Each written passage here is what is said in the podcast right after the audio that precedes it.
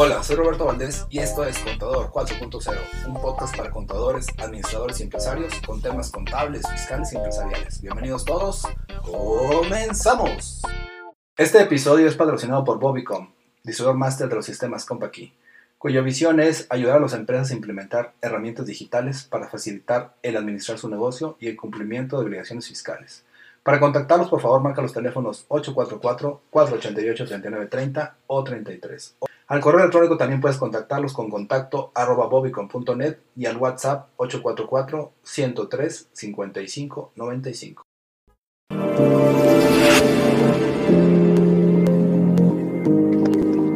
Identificador de CFDI cancelado.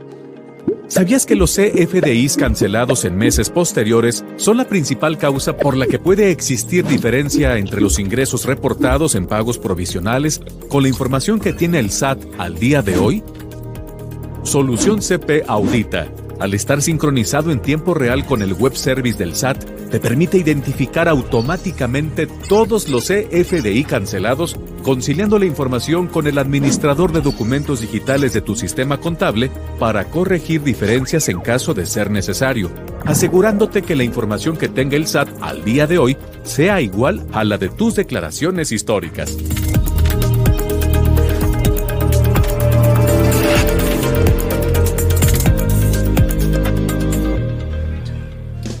tardes, ¿cómo estás? Mi nombre es Roberto Valdés, esto es Criterio Fiscal Digital, episodio número 14.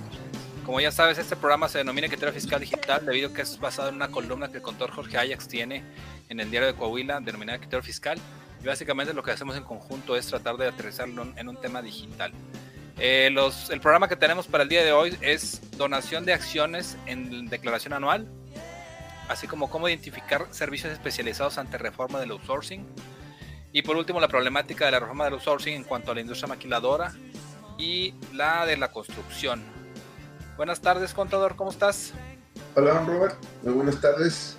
Buenas tardes a todas las eh, personas que nos ven y escuchan eh, eh, para pues compartir con ustedes importante información. Creo que la primera información importante es de que, como dicen por ahí, habemos reforma.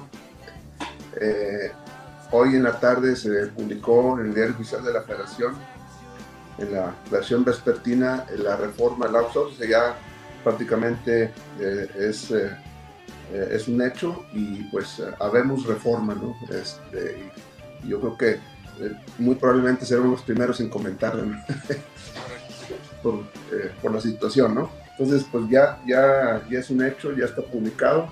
Eh, parte, eh, ahorita si quieres empezar a comentar de ese tema, pues creo que es el, el, tema principal que he hecho, parte de lo que tenían preparado eh, tiene que ver con eso, pero creo que podemos entrar a analizar el tema de los plazos. Tiene mucho, este tema de la publicación el día de hoy, tiene repercusión en los plazos. Ahorita platicamos de eso, Robert. ¿Cómo ves? Perfecto, pues obviamente sí es el tema más actual o más recurrente. Eh, hace rato estaba platicando también con otro cliente al respecto y sí, aparentemente va a estar pesado y obviamente pues yo supongo que las empresas ya tienen que estar trabajando con de carácter urgente una vez que se entienda la cómo va a aplicar los plazos y, en, sí el 100% la reforma para que pues, empecemos a trabajar en, en, aplicarla propiamente y en los cambios que tengan que hacer adicionales. Pues como tú gustes, contador, no sé si quieras dejar esos temas de, outsourcing eh, al, final, así como están enlistados, o empezar con ellos como tú gustes. Pues yo que empezamos con ellos, voy a aquí nomás a subir un poquito el, el sonido que lo traigo bajo. Ahí está. ¿Te como te ves? Es cuestión técnica. Más bueno, eh, si quieres empezamos con el tema del outsourcing y me gustaría empezar eh, con el tema de los plazos, ¿verdad? Porque obviamente eh, este adelanto, por llamarlo de alguna manera, nos pegan en los plazos. Se estaba previsto que se publicara el día primero de mayo, pero pues les gustó el día de San Jorge, o sea, ese hoy, 23 de abril, para eh, la, la, reforma en esta materia, en diferentes leyes. Hay que recordar que este paquete incluye reformas a la Ley Federal de Trabajo, reformas al Código Fiscal de la Federación, a la Ley del Seguro Social, la Ley de Infonavit, a la Ley Federal de Trabajadores del Servicio del Estado, etcétera, ¿no? Entonces, eh, creo que esa eso es importante comentarlo. Y, me quiero referir al tema de los plazos, don Roberto, porque precisamente al publicarse el día de hoy, se aplican los transitorios que ya estaban previstos y se refieren a lo siguiente. Por ejemplo, el artículo primero transitorio de, la, de este conjunto de, de, reformas establece eh, muy claramente que entra en vigor al día siguiente de su publicación. O sea, se, se publicó el día de hoy, 23 de abril, y eh, en teoría entrará en vigor al día siguiente. Aquí no es como el tema de la el tema fiscal que el día hábil, digo, por lo pronto una primera interpretación es de que entra eh, en vigor al día siguiente, sea, el día 24 de abril, no obstante que sea sábado, pero eh, digamos, el tema es de los días hábiles que están ahí en el artículo 12 del Código Fiscal de Federación, pues eh, no, no necesariamente aplica en este caso porque no, vamos, no es precisamente una, una reforma específicamente fiscal, sino que viene un conjunto de leyes. Entonces, para empezar, eh, entre en vigor el día, eh, el día siguiente su publicación, o sea, hace mañana. Eh, asimismo, hay algunas reformas que entrarán en vigor al día primero de agosto. Básicamente, estas reformas serían las relativas al Código Fiscal de la Federación, a la Ley de Impuestos de la Renta y a la Ley del IVA. Sobre todo el tema de la Ley del IVA, Robert, porque se está eliminando la retención del 6% de, de IVA sobre servicios esto quiere decir que se va a dejar de retener a partir del 1 de agosto del 2021. Es decir, todavía de aquí hasta el 30 de abril, perdón, al, eh, perdón, al 31 de julio, perdón, al 31 de julio, se va a estar reteniendo. O sea, una pregunta que te pudieran hacer, que nos pudieran hacer, oye, ya con esto ya no tengo que retener IVA, ¿no? Eh, eh, la reforma, en este caso, en la materia de IVA, entra el día primero de agosto. Eh, y la correspondiente a los trabajadores del Estado casualmente posedieron eh, su tiempo y no los tres meses que nos dieron a las empresas privadas, sino esos entran hasta el 2022, en el ejercicio 2022, ni siquiera que mes, ni siquiera enero, se puede ser, si quieren, si quieren, el 31 de diciembre de 2022, entonces a ellos sí les dieron esos días. Otro tema relativo con los plazos, de acuerdo al artículo segundo transitorio, eh, eh, en este caso la Secretaría de Trabajo y Previsión Social tiene 30 días siguientes a la entrada en vigor para eh, expedir las reglas de carácter general.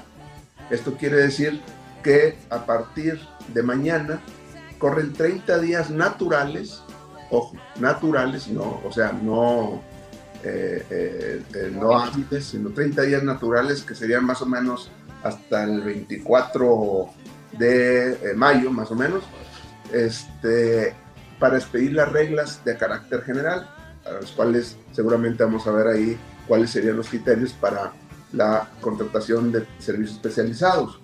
Otro tema relacionado con las fechas, el artículo tercero de los transitorios se establece que eh, las personas físicas y morales que presten el servicio de subcontratación deberán, ojo, deberán obtener ante la Secretaría de Trabajo y Previsión Social eh, en un plazo de 90 días naturales, 90 días naturales, contados a partir de la publicación de las disposiciones de carácter general. O sea, después de que se publiquen estas reglas, que no sabemos eh, qué fecha les van a publicar, pero que tiene que ser antes del 24 de mayo, van a correr esos tres meses, 90 días, para eh, precisamente eh, inscribirse en, este padrón que va a llevar la Secretaría de Trabajo y Previsión Social. Entonces, a partir de que sea, o sea, todo va encadenado. Primero la fecha de publicación, la entrada en vigor y luego esos 30 días, dentro de esos 30 días se va a presentar estas reglas y a partir de que se presenten esas reglas, se publiquen esas reglas, corren los 90 días que se tienen previstos para inscribirse. Eh, asimismo, en el artículo cuarto transitorio, don Roberto, eh, un tema relacionado con eh, la transmisión de los trabajadores a las empresas.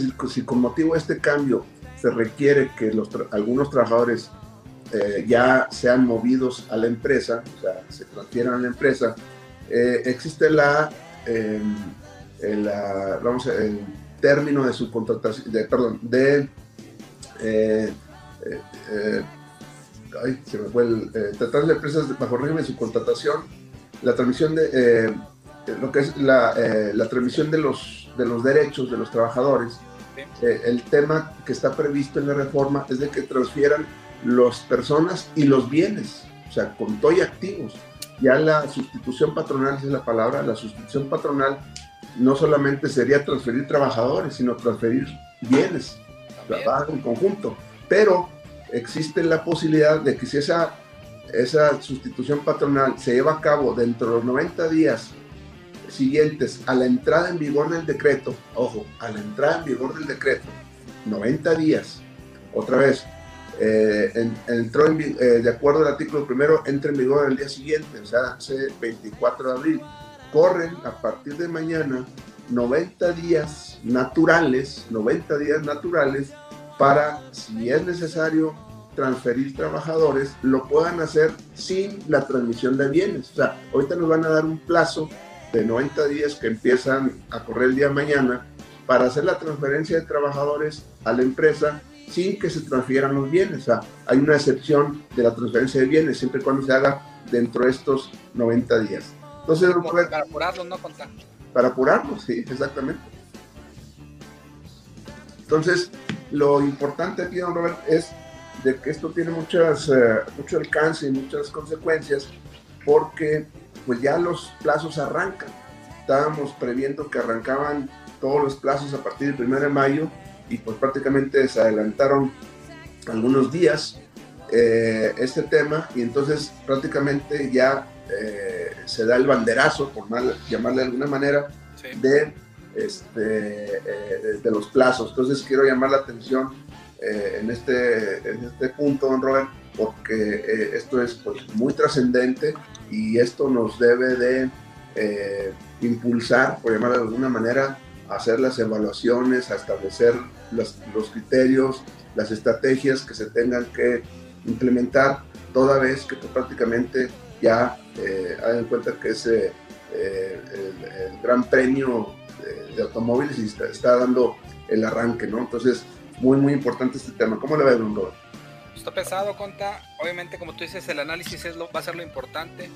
Yo siento que, pues obviamente hay muchas dudas todavía por parte de las empresas Ahorita estaba escuchando, por ejemplo, por parte de un cliente que, y desconozco si sea real, no sé si tú has escuchado algo, que por ejemplo Penske, que es una prueba logística, tendería entre comillas a, a, ya no operar, es un decir, desconozco si sea real o no, porque al final de cuentas, pues casi todo el servicio que presta a GM es un servicio, entre comillas, de, de subcontratación. Obviamente hay otro tema de que hace de, logística, de, de muchos camiones y eso, pero yo no sé si incluso ese tipo de empresas tan grandes a nivel local tiendan a, a caer en ese supuesto y pues obviamente, imagínate como tú dices ahorita lo que comentas de, de los activos y todo el show, pues obviamente es un monstruo en cuanto a tamaño, no sé qué vaya a pasar o, o, en cuáles casos y cuáles no. Y es donde otra vez siempre hacemos énfasis que pues es sugerible que se acerquen a los expertos y para eso vamos a compartir tus datos, voy a contar. Claro, sí, este... Sí, eh, pues básicamente eh, nos pueden eh, buscar, mandar un correo electrónico al correo jax.com.mx. Nos pueden enviar un mensaje por WhatsApp 844-419-2382. Eh, nos pueden buscar también en Facebook como Jorge Ajax o en Twitter arroba taxman-saltillo. Entonces, por cualquiera de esos medios nos pueden encontrar y obviamente pues prácticamente todo lo que comentamos aquí, don Robert, eh, siempre les eh, digo y reafirmo que no son, no son recetas, no podemos eh, generalizar todas las opiniones.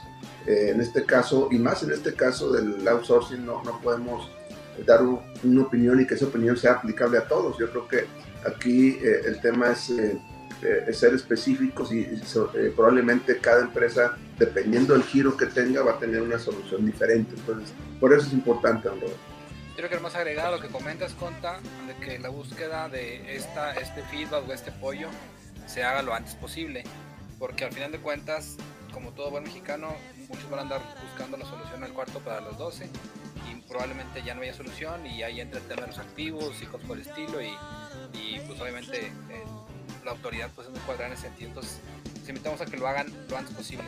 Conta, adicional a eso, este punto que acabamos de, de comentar toca los dos que tenemos eh, ahorita listados, que es el tema de identificar servicios. Sí, sí, de hecho, sí, si quieres comentamos de una vez. Entonces, bueno, ya con la entrada en vigor prácticamente, pues eh, tiene mayor importancia estos puntos.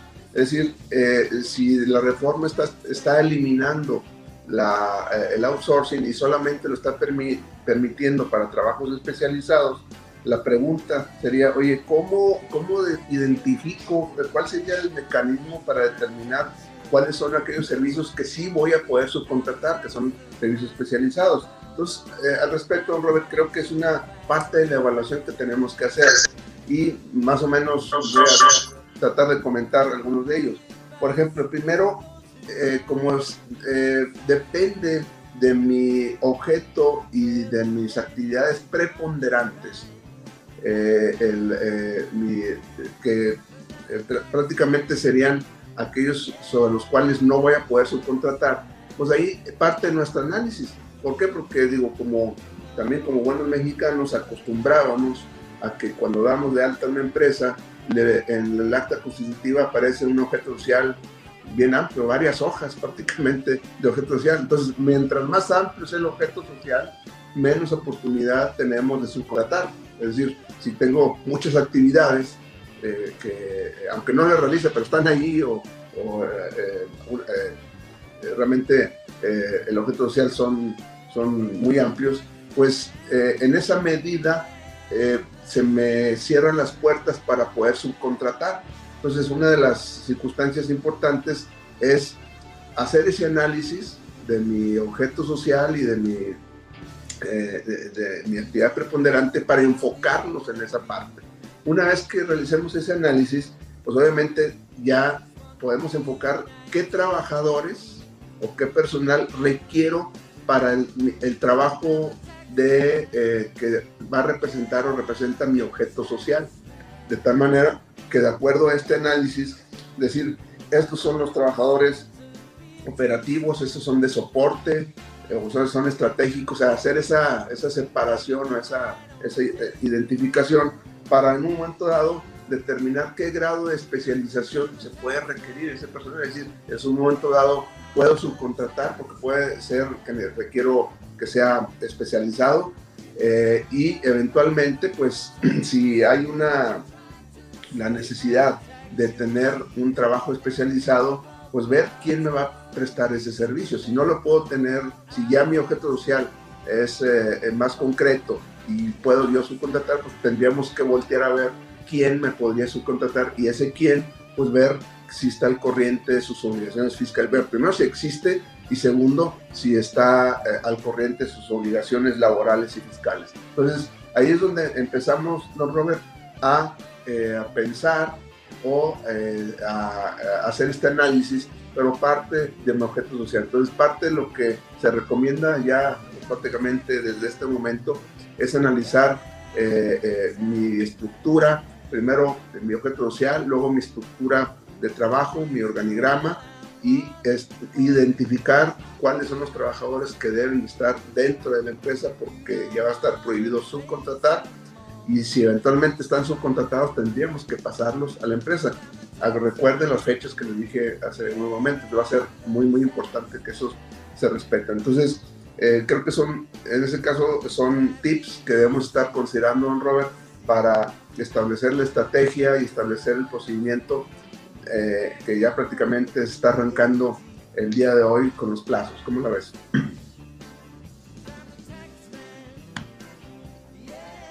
No te escucho, don Robert. no te escucho. sí hay, que hacer mucho trabajo por ahí y te preguntaba que qué tan viable podría ser modificar el objeto social. Pues eh, creo que eh, sí, dependiendo, igual como te decía hace rato, ¿no? O sea, no podemos generalizar, no podemos, no son recetas. Oye, me dijeron, escuché que hay que modificarlo. No necesariamente. Sea, hay, hay varias estrategias realmente, o sea, no, no podemos eh, establecer una estrategia única. Por ejemplo, eh, es, es, importante saber cuál es mi, mi, mi, actividad principal, es decir, cuál es, cuál es mi foco. Y en base a esa información, pues yo tengo que analizar si a lo mejor no requiere ningún análisis, ningún cambio en el objeto social y solamente tendríamos que formalizar de manera adecuada mis contratos de subcontratación que tengo. Entonces, eh, sí, eh, vamos, eh, yo creo que en, en, resumen no podemos dar una opinión generalizada. En algunos casos probablemente sea la solución, eh, porque este tema también dentro de los cambios tiene que ver con las utilidades, el pago de las utilidades, de tal manera que al tener trabajadores, una empresa que ahorita no los tiene, pues ya entran en juego el tema de las utilidades, aun y cuando estén topadas a tres meses de salario o el, el mayor entre el promedio de los últimos tres años y los tres meses, no obstante que estén topadas, pues ahorita probablemente, voy a empezar ahorita que decías de Pensky, pues no sé cómo está la estructura ahí de laboral, pero probablemente tengan que tener trabajadores y muy probablemente las utilidades de Penske sean importantes y ahora los va a tener que repartir, aunque sean topados, pero los va a tener que repartir. Entonces, todos esos análisis es parte de lo que tenemos que estar viendo ¿no? y analizando, porque de otra manera, pues eh, obviamente que eso me repercute en mi tipo de negocio, eh, en mis relaciones con mis proveedores, mis relaciones con los clientes, porque esto va a ser una, o es, no va a ser, ya es una revolución eh, que hay que administrar. Es correcto. Conta, quiero aprovechar nada más, igual antes de avanzar, para mencionar las redes sociales que estamos manejando. Recordar que este pod, esta información que vemos ahorita aquí en Facebook acostumbramos subirla a dos podcasts que tenemos, uno denominado Criterio Fiscal Digital que es el podcast de Taxman, que el usted. Y obviamente, pues lo que vemos aquí se sube el podcast para que la gente también lo pueda estar escuchando ahí en su auto o, en su oficina. Eh, adicionalmente, tenemos la página oficial como tal de, de, fanpage de, de, Facebook, de Criterio Fiscal Digital. Este programa se transmite ahí y se sube ahí. Hay un grupo donde estamos subiendo todo lo que el contador nos comparte frecuentemente con temas relacionados con, Se sube también ahí por si alguien quiere consultarlo y no tiene el acceso lógicamente se puede registrar en ese grupo de criterio fiscal digital. Eh, adicionalmente, en el YouTube de Bobicom, que es así como tal, Bobicom, eh, se, Bobicom SSB Saltillo, se encuentran grabados todos los videos que estamos por aquí publicando eh, cada fin, de, bueno, en este caso cada semana y solamente se acostumbra a subir por ahí. para que por favor ahí los, si, si quieren o creen que alguien más le pueda eh, interesar o servir esta información, se la compartan como tú dices, esta información muy actual, pues, de, hoy casi casi, prácticamente. Entonces, eh, si creen que alguien más tiene que estar informado en este sentido, pues le invitamos a que lo busquen en estas redes sociales. Muy bien, contador, eh, ¿qué, otro punto quieres que revisemos? Eh, pues, ¿La problemática?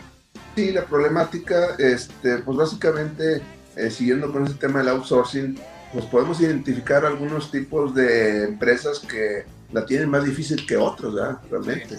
Como puede ser las maquiladoras y la industria de la construcción.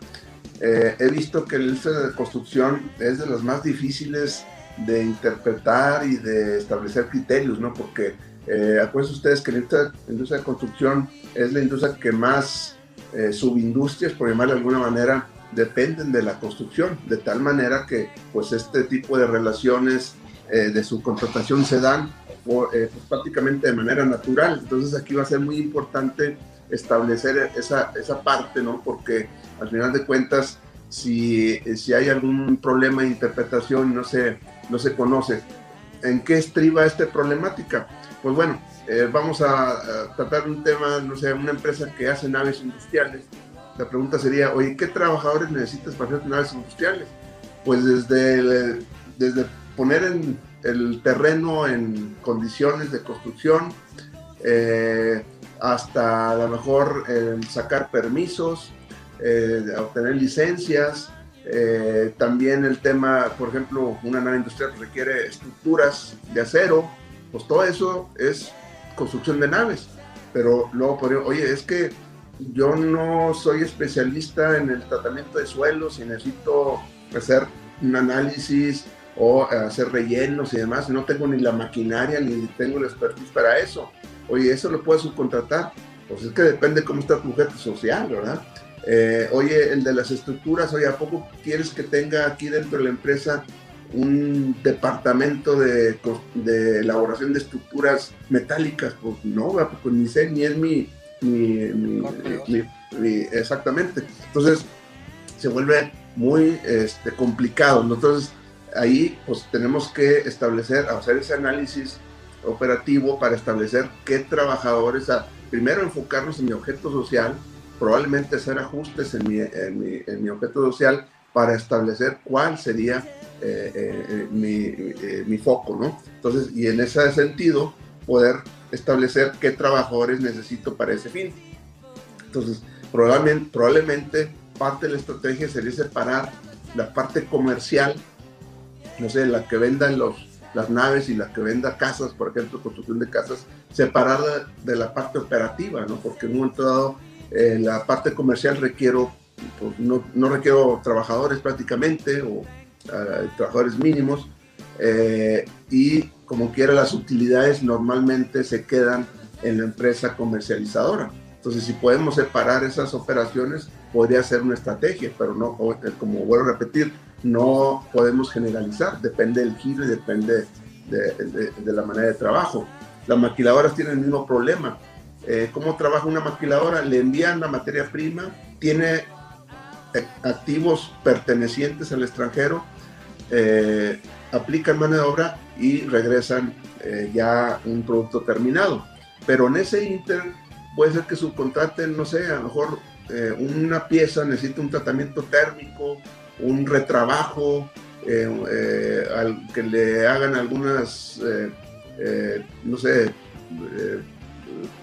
rajaduras o, hoyos a cierta pieza, por la mando a un taller que se haga eso, pero finalmente la pregunta sería, oye, ¿puedo seguir haciendo eso? Pues no está claro ahorita con las disposiciones, o sea, matarías a la industria maquiladora si quieren, ah, sabes que todo lo que tenga que ver con ese producto tiene que ser trabajadores de la maquiladora. Imagínate que eh, eh, una maquiladora, por la matas, ¿no? Prácticamente no, no, eh, no podría tener una amplitud de, de, trabajo y de trabajadores para devolver el, producto terminado. Entonces, todos esos puntos, por ejemplo, el caso de la maquiladora, el caso del outsourcing, y de la industria de la construcción, esperamos que a través de estas reglas generales nos den un poquito más de luz al respecto, ¿no? Porque de otra manera, pues eh, vas a matar a la, industria maquiladora, vas a matar a la industria de la construcción. Acuérdense que la industria, de la construcción es el termómetro de la, eh, evolución económica del país. En la medida que la construcción se ve, se note y esté creciendo, pues es, es como estamos viendo cómo está moviendo el país. De otra manera, pues este, eh, se complica. Entonces, creo muy importante que estemos atentos y seguramente a través de esos canales vamos a estar mencionando cada noticia que vayamos conociendo para eh, darles a conocer. ¿Cómo lo ven, Rob? Pues sí, así es, Contor. De hecho, este tema de la construcción de la maquila, pues entender que México es un país, un país maquilador, o sea, 100%. Eh, y como tú dices, se ha mencionado mucho que, la construcción es el, pilar de, la, economía en, México. Si hay construcción, hay economía. Hoy te pregunta por aquí alguien en, Tax and Trade Solutions, la empresa de servicios de ingeniería se encuadra para registrarse como servicios especializados. Dice que ellos hacen, por ejemplo, automatización, programación, PLCs, mecánicos. Había, eh, primero había que analizar, bueno, dos cosas. Uno, el objeto social de esa empresa y dos, el cliente o la del cliente, ¿no? Porque si, si el cliente eh, va a eh, lo considera como un trabajo especializado, o sea, si el cliente, sus clientes eh, lo eh, establecen dentro de su estrategia que es un servicio especializado y que no necesariamente tienen que estar dentro de la empresa, pues porque depende de qué, depende del, del objeto social de mi cliente, ¿verdad? O sea, depende del objeto social de mi cliente. Entonces, en esa medida, si se dan esas condiciones, pues sí, podría ser subcontratado y obviamente entrar a todo el detalle de la eh, de inscribirse en, este registro público eh, de la Secretaría de Trabajo y Previsión Social, cumplir con requisitos de entrega de información, de recibos, de eh, liquidaciones del Seguro Social y todo eso que se desprende de la, de la ley del impuesto de la renta y la ley del IVA. ¿no? Bueno, pues básicamente ahí es dual, es, el tema de, cómo estoy en, actualmente en mi, en mi acto y cómo está mi cliente en cuanto a que si se puede o no, mi servicio considerarse como que lo puede hacer. Obviamente ahí sería problemático. Ok. Pues bueno, no punto conta que era el primero, pero igual el primero, bueno, aquí sí que lo, vemos rápido. De hecho, esta fue la publicación del lunes pasado en el diario de Coahuila, recordando que todos los lunes ustedes pueden consultar el diario de Coahuila, eh, eh, eh, la, puede ser de manera impresa o de manera digital, y básicamente se trata ahorita, todavía estamos en temas de plazo de la declaración anual de personas físicas, y se refiere al tema de donaciones. Eh, con el antecedente que conforme al artículo 90 de la ley de impuestos de la renta tenemos que informar en nuestra declaración de cualquier préstamo donativo o el premio arriba de 600 mil pesos de manera conjunta. Y aquí básicamente es una eh, consulta que se hizo, se hizo, a través del sistema de síndicos del contribuyente de qué monto reflejar cuando se donan acciones. Entonces, eh, porque bueno, pues ahí puede haber varios valores. Entonces el SAT respondió que dependiendo del origen, eh, si hay una donación que viene de, de, padres, abuelos y demás, de acciones, tenemos que irnos hasta el inicio para sacar el valor que tenía el primer eh, aportante o el primero que compró esa acción.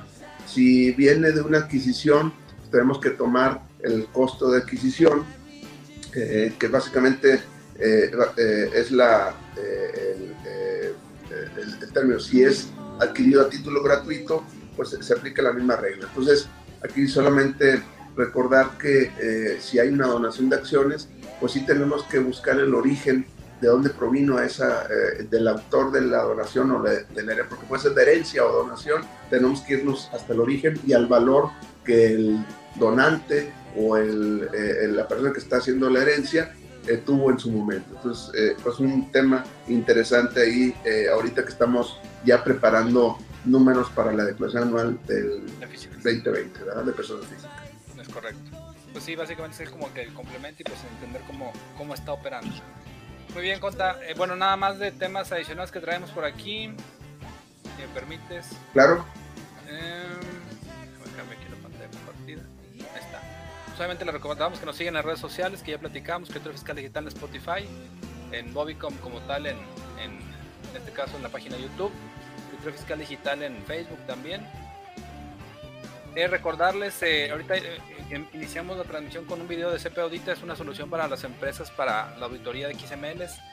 En una de las pláticas que tuvimos contigo, cuando platicábamos de que a partir de este año la autoridad quiere que se haga la fiscalización, o bueno, perdón, el pago provisional de impuestos en base a los XMLs que, se, que, que ella ve como emitidos para efectos del ICR.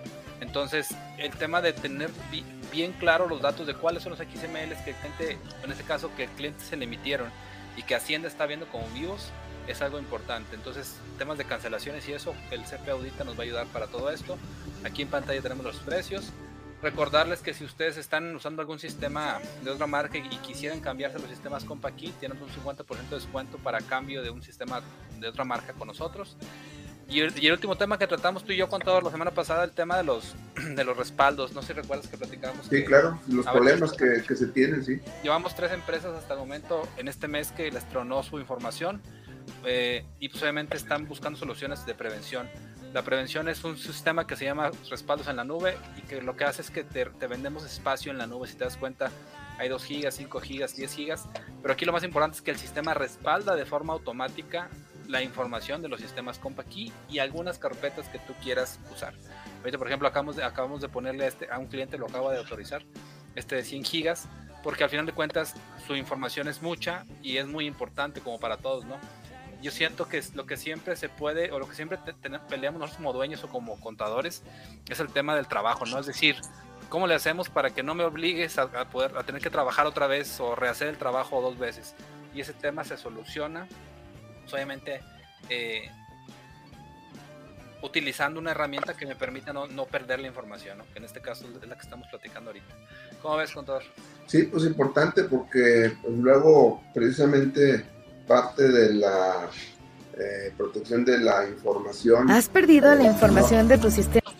Si no se tiene este tipo de, eh, herramientas, pues eh, luego vienen ese tipo de problemas, ¿no? Entonces yo creo que sí es importante llamar la atención y tener eh, pues este tipo de, de ayudas o de herramientas para evitar esos, esos problemas. Pues ya les digo, sobre todo imagínense en un despacho, ¿no? De que pierda toda la información de todos sus clientes, híjole, es, es la peor pesadilla creo que puede sufrir un contador. ¿no? Como despacho está muy cabrón.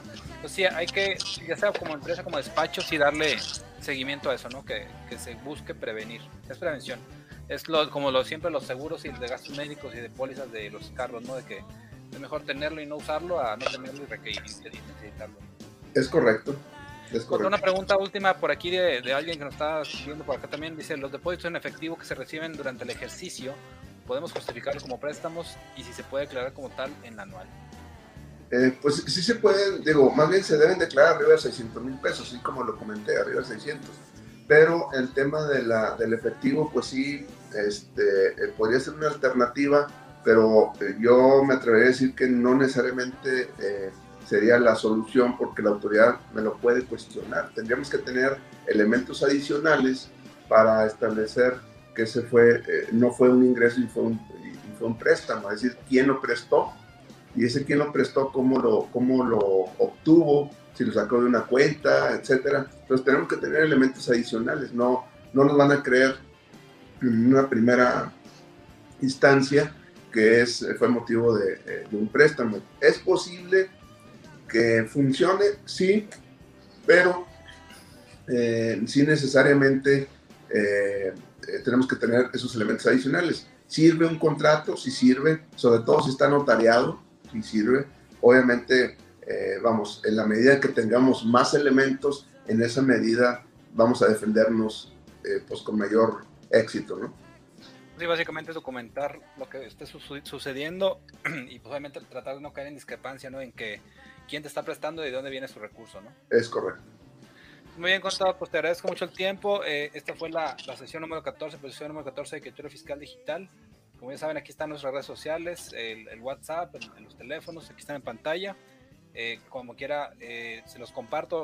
El, el, WhatsApp del contador es 844-419-2382 y mi WhatsApp es 844-162-3159. En ambos WhatsApp nos pueden mandar para agregarlos a la lista de difusión y hacerles llegar la información que estamos compartiendo por aquí cada semana, solamente para que estén informados. Contador, pues gracias por su tiempo. Espero, la semana que anda por aquí voy a estar nuevamente conectados y seguir viendo la sesión. Claro que sí, vamos a estar comentando.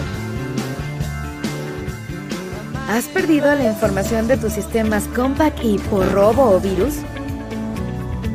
Con Compact y Respaldos, ahora tienes la información de tus empresas de forma segura y disponible en el momento que la necesites, ya que es una aplicación con almacenamiento en la nube, que te ayuda a respaldar y recuperar la información de tus sistemas Compact y con altos estándares de seguridad.